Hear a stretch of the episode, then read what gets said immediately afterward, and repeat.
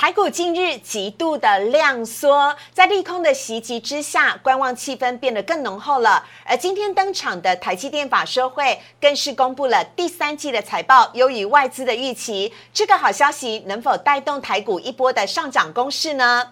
还有苹果 iPhone 的新机传出有可能会导入低轨卫星的技术，让低轨卫星也变成了热门的话题，传输更快，应用更广。背后的产值十分的庞大，有哪一些社会的股票法人持续布局买不停呢？今天成为泰分析师就要来解析，请锁定今天的股市热炒店。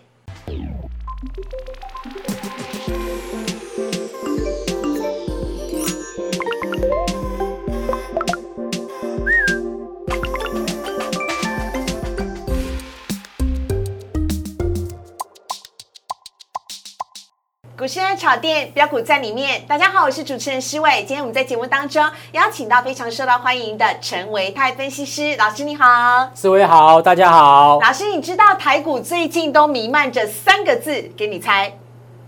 哎，要想那么久？断舍离吗？怎么可能？我还一六八断食法嘞。我们要看一下今天的主题哦，要来告诉大家的是台积电，台积电，台积电，台积电。好，台积电呢今天举行了法说会哦，到底说些什么呢？第三季的成绩听说有够赞，等会成为泰分析师来告诉你。希望明天呢台股有戏看，还有呢成为泰分析师要来告诉你，赶快来抢赚太空财哦！低轨道卫星让法人跟着买不停，我们也要跟着一起赚。好，来看到今天的台股啊，台股呢今天开高之后呢，在平盘之上震荡，一度的呢逼近了平盘，幸好呢最终是上涨的，上涨了三十九点，涨幅是百。分之零点二四，呃，成交量呢只是缩小到两千五百六十四亿，加权指数依旧收在一万六千三百八十七点。很可惜呢，今天并没有收入收呃收复五日均线呢，但幸好也没有跌破前低。来看到购买指数的部分，购买指数今天也是上涨的哦，涨幅更大，来到百分之零点七八，成交量则是六百一十六亿。好，看到这边呢，要请教一下维泰哥了。我们看到台股的走势的部分呢。哇，台股这个礼拜是连三跌跌跌跌啊！呃，维泰哥，你怎么看待今天的这个收盘，还有今天的股价呢？因为今天虽然是下跌的，啊，今天虽然是上涨的，但是呢，它其实是没有跌破前低，虽然上涨的幅度有限。嗯，好，我今天中午在外面买便当的时候，我就听到旁边那个人在讲说，哎，早上还涨一百多点。结果呢，全部都跌回来了。嗯，哎，因为他这他大概就是手上有股票。我确定他不是货柜三雄，因为货柜三雄今天是跌升反弹。但是他在做指数啦。啊。他说指数今天早上开盘是涨一百多点。嗯。但是呢，接近刚刚思伟有看到啊，在接近到这个盘中十点半十一点的时候，就整个都拉回到平盘，差一点点跌破平盘。对。哦，不过还好，在尾盘的时候呢，哦，这个刚刚你有提到，对，货柜三雄，哦，在在中盘。过后有出现点火的买盘，是好，使得在整个指数的部分往上去做个走高。嗯，那收盘是小小的三十九点二九点。嗯，那如果你要问我说对这个盘势的看法是什么？四个字：量缩价稳。哦，价稳啊。对啊，因为今天它整个都在平盘之上嘛。对。啊，除了这个有一两分钟是掉到平盘之下之外，大概百分之九十九的时间，基本上加权指数都在平盘之上。嗯。虽然说有留下来一个蛮明显的上影线，是。但是呢，就像刚刚四位所说的，今天的震荡并没有去跌破之前的低点，也没有去跌破前一日的低点。嗯。这是件好事哎。明天会不会是至关重要？因为明天是这礼拜最后一个交易日了。而且也是它跌破五日均线之后的第三天，没有错。我们在之前一直跟大家报告，就是说，哎，怎么样看行情有没有短线上面的转强，或者是出现短线上面的转弱，就是看什么。我今天的高点有没有去过前一天的高点，或者是我今天的低点有没有去跌破前一天的低点？代表我很认真上课，陈老师。对，好，所以我们看到今天的一个高点，虽然说没有去突破前一天的高点，是，但是今天的低点没有去跌破前一天低点哦。我可以说这样已经触底了吗？呃，短线上面有止跌的味道，但是如果说你要讲说长线上面的一个低点，目前来讲还看不太出来。为什么呢？因为如果要确认。长期的一个低点，或者这个波段以来的低点，我们必须还要看到什么？有很明显的一个追价买盘，甚至说从盘面上面要看到很明确的多方主流。所以明天刚刚是我问到，明天是不是至关重要？没有错。为什么？除了明天是这个礼拜的最后一个交易日的之外呢？明天如果能够出现往上做走高，嗯，让。这个今天的高点在早盘就被突破的话，那就是确认我们刚刚所说的，哎，我今天的高点已经突破了昨天的高点，那么低点也没有跌破前日的低点，那就是一个短线上面的一个转强的暗示。那么如果再搭配到盘面上面有比较重要的指标股，例如刚刚四位所提到的台积电，如果台积电呢，它在明天能够适时的往上去做一个正面的一个突破的话，那么的确会对于我们的加权指数。会有蛮不错的帮助。好，所以呢，我们要赶快请维泰哥啊来跟大家稍微聊一下了。今天呢，台积电在下午两点的时候举行了法说会。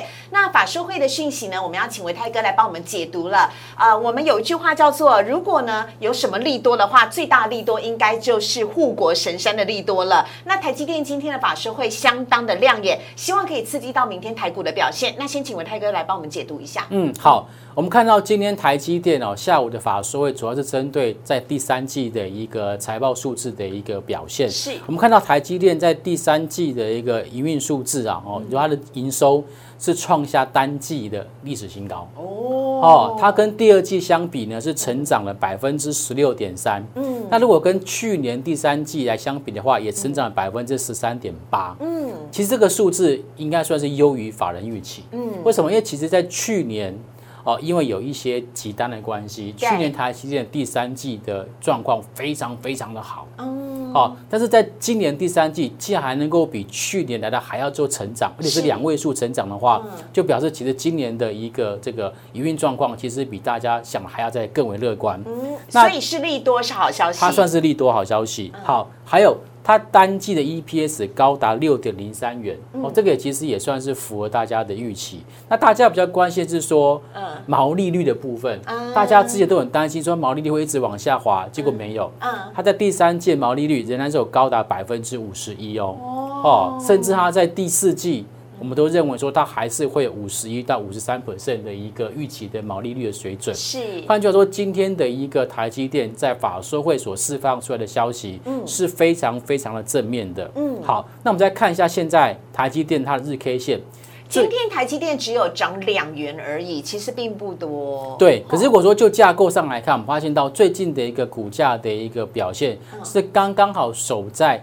年线附近的位置，哎，它已经连续一个礼拜都是出现量缩，然后价稳守住年线的位置，所以似乎有在年线这边打底了吗？有这个味道。哦，但重点是说，我们看到外资，嗯，外资本来呢在九月份的时候。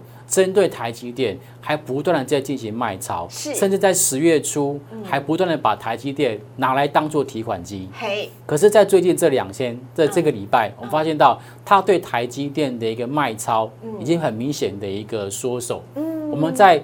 节目之前还跟思伟讨论到说，今天台积电在外资的买超排行榜前十名当中，跨不？跨不，而且不好意思，是连前五十名台积电都没有。对，所以代表外资其实在前五十名当中，它没有卖超台积电。对，我还以为台积电会在台，还我还以为台积电外资没买，它是在卖超，结果在。卖超排行榜当中也看不到台积电。对，换句话说，今天台积电在外资来讲，他们是不敢轻举妄动，是他怕一卖卖错了，你知道吗？他们也会怕啊，会因为他已经卖很多了，这时候已经卖到年限，他再卖下去，搞不好他就卖错了。是，所以可以观察到，在最近外资针对台积电这部分是出现明显的卖超收手，而在投信的部分，则是从十月份开始。不断的进行买超逢低去做布局，嗯，所以接下来在明天的重头大戏就是台积电外资会不会出现？由卖转买会不会出现浪子回头？OK，好，希望那个外资赶快浪子回头啦，因为外资呢已经卖超了一千八百亿了，真的蛮多的。好，来看到呢下一页呢要来看到是贵买指数的部分了。呃，维泰哥你怎么看待贵买呢？贵买今天呢是上涨的，但是贵买其实昨天的跌幅还挺深的哦。那今天呢涨反而比大盘涨的还多，昨天比大盘跌的多。今天比大盘涨得多，所以它算是大盘的先行指标，对不对？呃，对，我们在讲 OTC 指数一直都是领先指标的一个很重要的一个观察。对。那么昨天美国股市其实纳斯达克指数涨很多，嗯，哦，涨零点七个 percent，嗯，好，所以其实在这个中小型电子股在今天的确是有比较吸引人气的一个地方。是。那中小型股其实又比较集中在贵买指数的部分，嗯，哦，所以如果说在明天。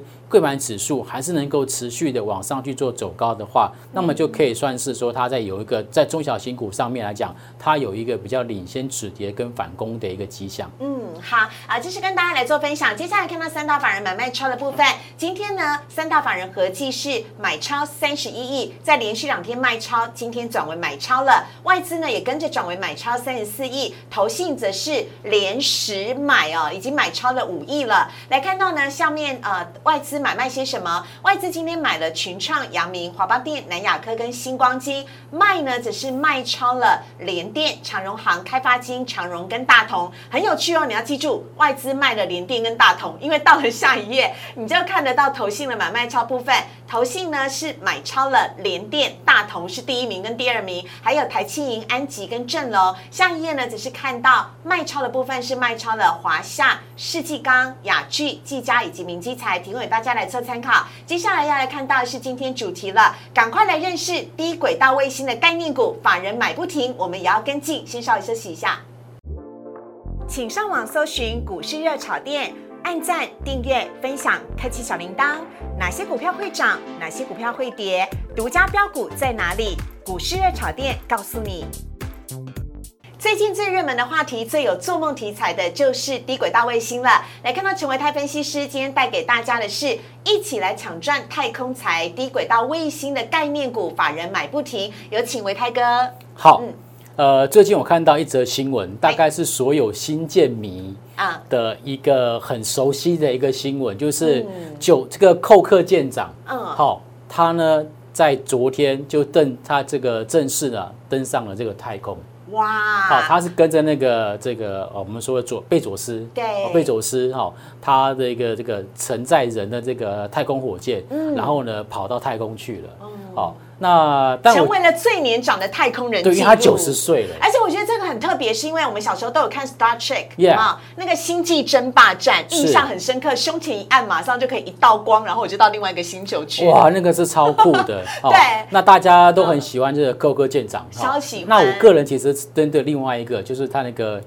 好像是一个耳朵比较大的，对对对，外星人，对我觉得他他超酷的，他什么都懂 哦。所以这这个星舰争霸战这里面呢，其实这这两个角色让我印象最深刻。是。那么这个新闻其实出来之后，其实在美国引发了非常大的一个回响。嗯。有人说这个是非常激励人心的一个一一一个一个一个新闻。为什么？因为因为他九十岁了，嗯，九十岁的人他都还能够。飞上太空，有那样子的身体条件，所以代表我们的科技真的很进步。对，就代表说我们以后真的真的很可能会进入到一个外太空的一个时代。啊，哎，搞不好以以后你跟你男朋友约会，就约到约在那个外太空，太空旅行嘛。对对对对对对对。好，那这个星际争霸战呢，它是在一九六零年代的一个美国很重要的一个影集。是。那么在卫星通讯的部分，只是在一九六五年。我们人类历史上的第一颗卫星发射成功哦，所以但到现在你看哦，到现在寇克舰长嗯是在二零二一年嗯才登上太太空太空。换句话说，在这个二零二一年到一九六五年嗯，总共花了几年啊？是呃六十年的时间，对，六十多年的时间哦，六十多年时间。所以其实我们要讲说，其实在整个卫星，我觉得这样发展很快哎。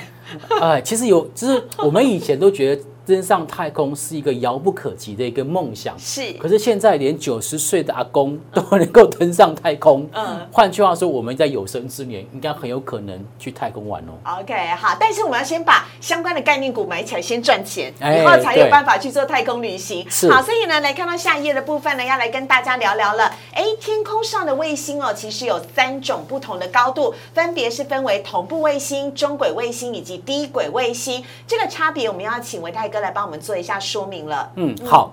呃，我们在这个外太空呢，基本上布满了非常非常多的卫星，对，而且这卫星可能数目可能多到你无法想象。我都怕我看到的星星其实是卫星。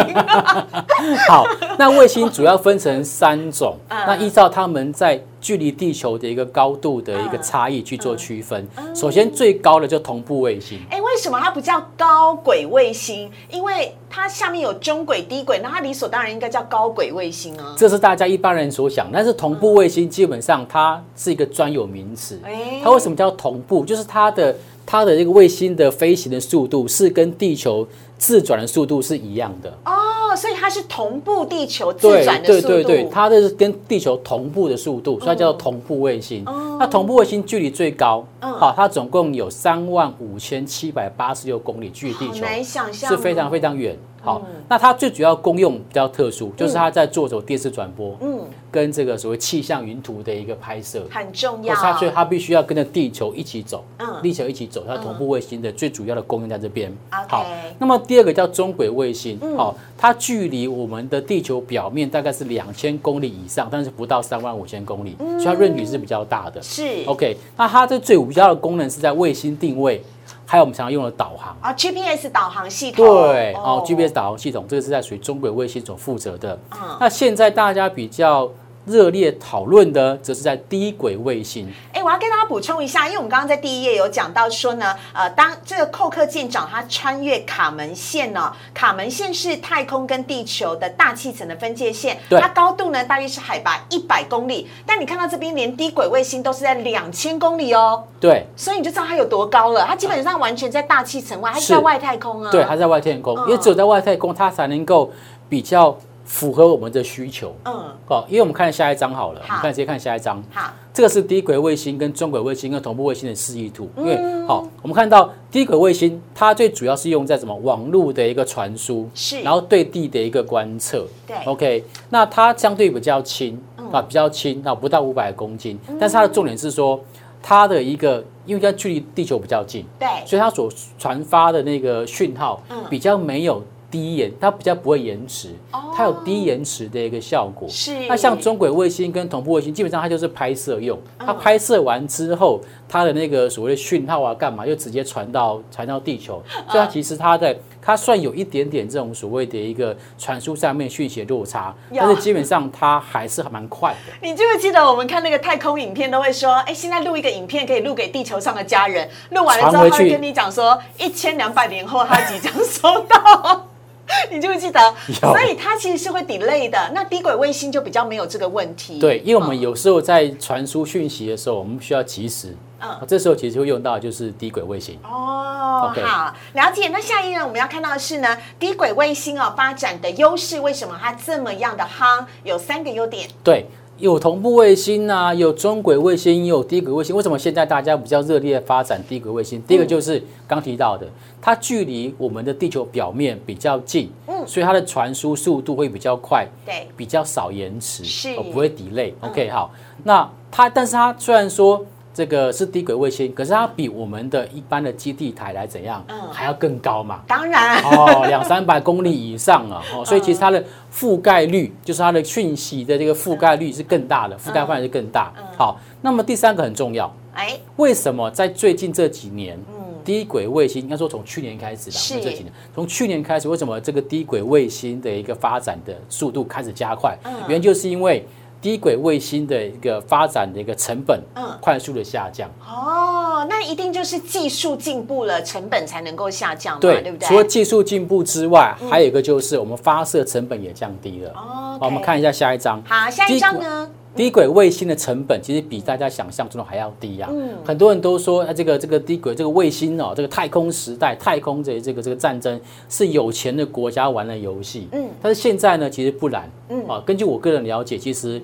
中国也有，中国所发射的这个卫星呢，基本上要跟美国要呛虾了。他们他们的两个战争要打到国外去，对对对对对哦。所以中国也发了，然后呢，韩国也发了，是北韩吗？南韩、南韩、南韩，甚至最近连亨达，日本的 Honda、本田他也说他要他要发他的自己的卫星上去。OK，哦，那原因是什么？因为现在火箭的发射成本已经变得非常低。是以前呢，一公斤大概就要八万五千多块美金。嗯，但现在呢，火箭发射上去一公斤的成本大概是九百五十一块美金而已。天哪，大幅1000块的减少哎，对，好、嗯还有卫星的造价，现在一颗卫星哦，卫星通讯卫星大概只要一万块美金而已。嗯，哦，所以其实它的相对相对比较便宜了。嗯好、它可以更加的规模化，更加的扩大化了。对而且这个商业运转模式就会成立。所以我们要来看到的是呢，四大营运服务商的商转时程。有请维泰哥来帮我们做一下统计。这张表格非常重要哦，嗯。因为它提它提示了四个目前在整个卫星通讯服务的最主要的四个国际领先的厂商。嗯，第一个就是 Starlink，、那就是那个特斯拉、啊特斯拉的老板。对对，对马斯克他们所另外的所所所所创的一个公司。OK，好，全球十万用户，十四个国家。对，它算是目前最早进入到商转的，嗯，而且呢，全球覆盖率呢，目前看起来也是最早最早能够达到的，嗯，好，它在二零二一年目前来讲就有一千六百六十四颗的卫星，嗯，低轨卫星在天上飞。对，OK，那么到明年、后年或者大后年，就是第二阶段，嗯。还有两千八百五十二颗的卫星要飞上去。是。那么在接下来二零二五年到二零二七年更多，有七千五百一十八颗的卫星要送上去，就是美国哦，美国的这个这个 Starlink。OK，那 OneWeb 跟这个 t e l e s e t 哦，一个是英国的，然后一个是这一个加拿大的，他们也其实都在针对这个所谓第一个卫星做一个比较积极的一个发展跟进跟跟这个这个所谓的一个这个推动商转的一个过程。对。好然后再来自 Amazon，这个其实大家就知道了哈、Amazon 它这也是在在今年开始或明年就要开始大幅度的把他们的卫星送上去。所以其实如果你从这张表格的最下面可以发现到，从二零二四年开始，对，一直到二零二五年，嗯。这个每年的部件卫星的总数量是。从二零二五年开始大幅度的增加。对。换句话说，从今年从二零二一年，我们可以可以说这个是所谓的低轨卫星的发展元年。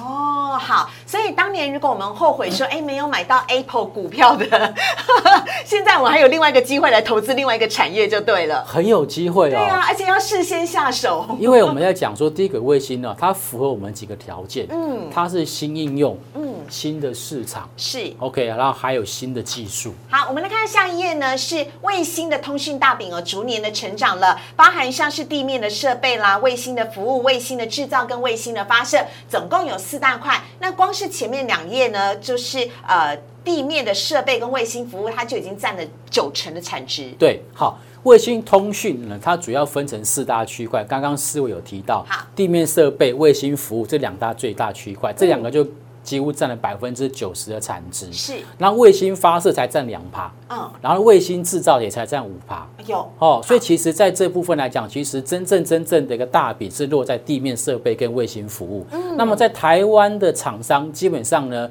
对于地面设备，嗯，很厉害，很强，是不是？很。强。好，那我们先看到下一页的是卫星通讯大饼到底要怎么吃？好，这张表格呢是一个就是低轨卫星跟中轨卫星跟同步卫星它们的一个发展升空的一个数据的趋势表。嗯，我们看到二零一八年跟二零一九年，我们看到这个低轨卫星的升空的占比大概就八十三趴、八十五趴，其实已经蛮高的。对可是到去年九十八趴。换句话说，一百颗卫星上去，有九十八颗都是什么？都是低轨卫星。对，就是目前低轨卫星是最最最最主流的。对，因为它的运用比较及比较及时啦。嗯对对对。好，那我们来看一下呢，我们台湾的厂商哦，应该要怎么样切入低轨道卫星的现况？有请维泰哥，这表全部都是 台厂，是不是？对，其实你可以看到，台湾在整个嗯卫星通讯这一块的实力其实是很够，所以为什么这个马斯克他们要来台湾嗯找我们的合作厂商？因为我们对于 cost down 成本下降这件事情，台湾非常非常在行。而且我们刚刚说过，前两项就占九成啦，我们几乎所有厂商都集中在前面两项地面的设备制造以及卫星制造。对，好，尤其像一些零组件，大家比较常常听到就是 PCB，目前大家是最红的啊 PCB 好，然后在一些什么天线，对，包括像是射频元件，嗯，包括像是这个 power supply，嗯，还有系统组装厂商，嗯，或者是其他的一些，包括像是马达相关的侦测系统的部分，还有我们的卫星服务也很厉害。对对对，好，这其实都是我们在整个的这个。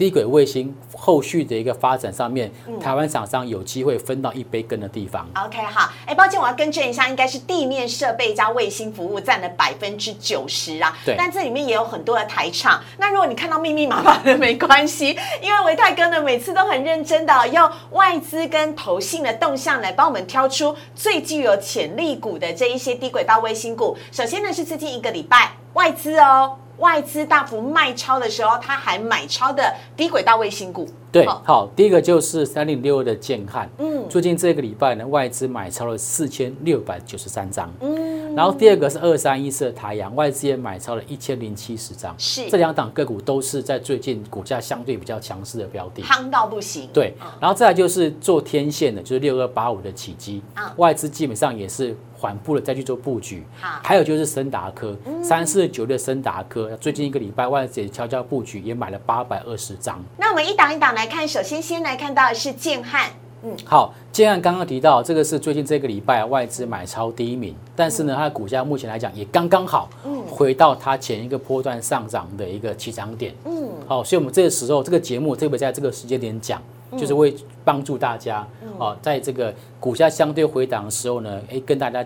就就是分享说，哎，这个时间要特别留意这个这个个股，好，是叫建汉。目前来讲，它是缓步往上做垫高的格局。哎，伟泰哥，我冒昧问一下，因为我刚刚看到建汉的累计营收成长其实是负的，而且是负百分之十五，但是外资对它大幅买超的程度也是最多的。这代表外资看的其实是未来，是前景，是梦想吗？对，法人看的是未来。哦，除了建汉它的累计营收成长幅度没有很特，没有很突出之外，嗯，下一档二三一四也是一样，太阳二三一。是连那个台阳，基本上它在累计前九个月营收表现，也只有微幅度成长两趴，很少。可是它却是在这一次的这个低轨卫星的类股当中，嗯，它的最标就是台阳，好，这是指标股，曾经连续拉出了八根到九根的红 K 棒。好多投资朋友都在问说，那台阳最近的股价稍微的回档了，是不是可以趁这个时候来做一个长期的布局呢？呃，我个人认为可以开始留意，嗯，好，但是我但是通常我们会。最后，最后会观察它在第三季的财报数字。OK。因为如果说它在累计前九个月的营收表现没这么好的话，嗯，可能第三季财报数字也不会很好看。嗯。所以我们会等到第三季的财报数字利空出尽之后，嗯，那个时候再去做布局，可能也是一个不错的选择。好，下一档我们来看到是起基。好，天线股的起基，其实它一直都是非常非常绩优的一个个股。那么它的股价就像大家现在眼前所看到的，非常稳定。嗯。好，但是。呢，也没有说出现。会这个往下下跌的一个情况发生，哦，它就是一个成交量都很少，对，它是一个非常非常稳定的一个公司，但是它是好公司，嗯，哦，所以基本上呢，外资它在前波段在七月份、八月份买的时候，目前看起来其实它又回头再去买它。OK，好，最后一档我们看到是深达科外资买超的，对，深达科一直都是在我们的卫星通讯或网通主义里面算是非常绩优的一个个股，嗯，它过去来讲本益比都非常讲非常的低，对，那获利都还不错，嗯，那股价算是。比较温吞一点点，可是最近也发现到它的股价开始有出现一波比一波高的一种表现，而且还爆大量。对，甚至看到在最近其实外资买的比较多的，其实落在森达科的身上。OK，好，请留意森达科。下面来看到的是投信哦，最近一个礼拜买超的低轨卫星股了，台积电、联发科跟同心电。我没想到台积电跟联发科也跟低轨卫星有关呢，伟泰哥。呃，台积电一定有。因为其实他他们在做晶圆代工的这些所谓的射频晶片，基本上他们都需要跟台积电下单。了解。它等于是算间接受贿了。嗯嗯。哦，间接受贿。OK，好。那联发科呢？其实它在通讯晶片的部分，其实也是发展了很长一段时间。嗯，它不是只有手机晶片，它的通讯晶片也有。嗯，哦，所以我觉得在这档两档个股里面，也算是可以在未来的大趋势里面。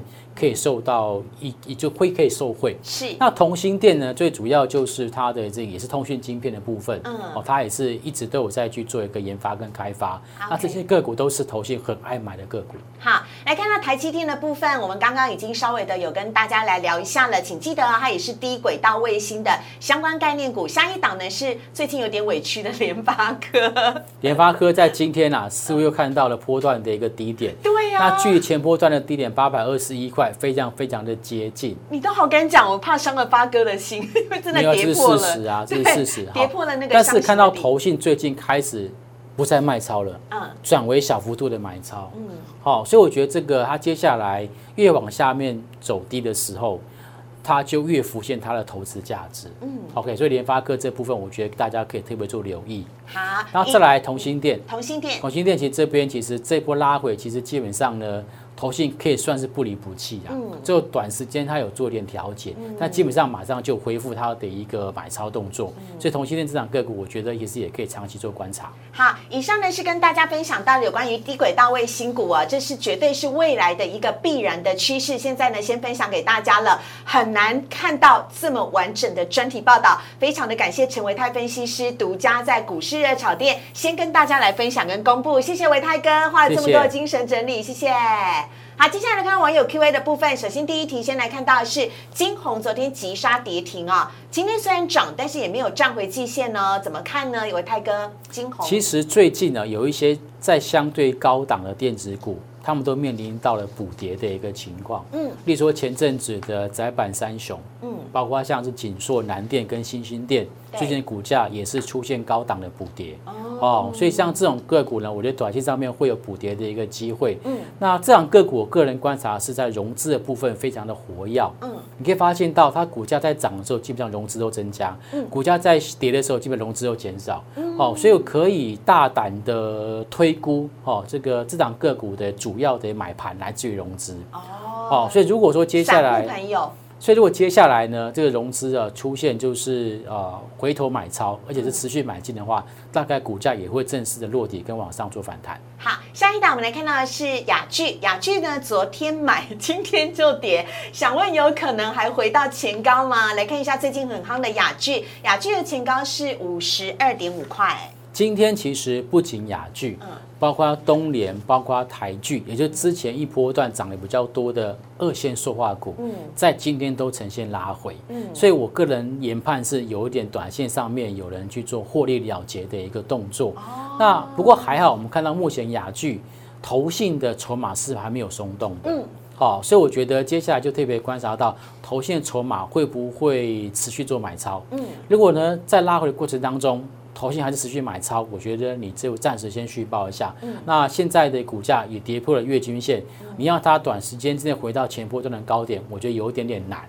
但是如果就目前长线来看，它还在守在这个季线之上，所以基本上我个人觉得还是可以稍微去做一个续保。OK，好，最后一题我们要来看到的是合金这档股票是不是已经见到低点了呢？来看一下合金。呃，如果说就趋势来看，因为目前它的股价在短期、中期跟长期均线之下。对。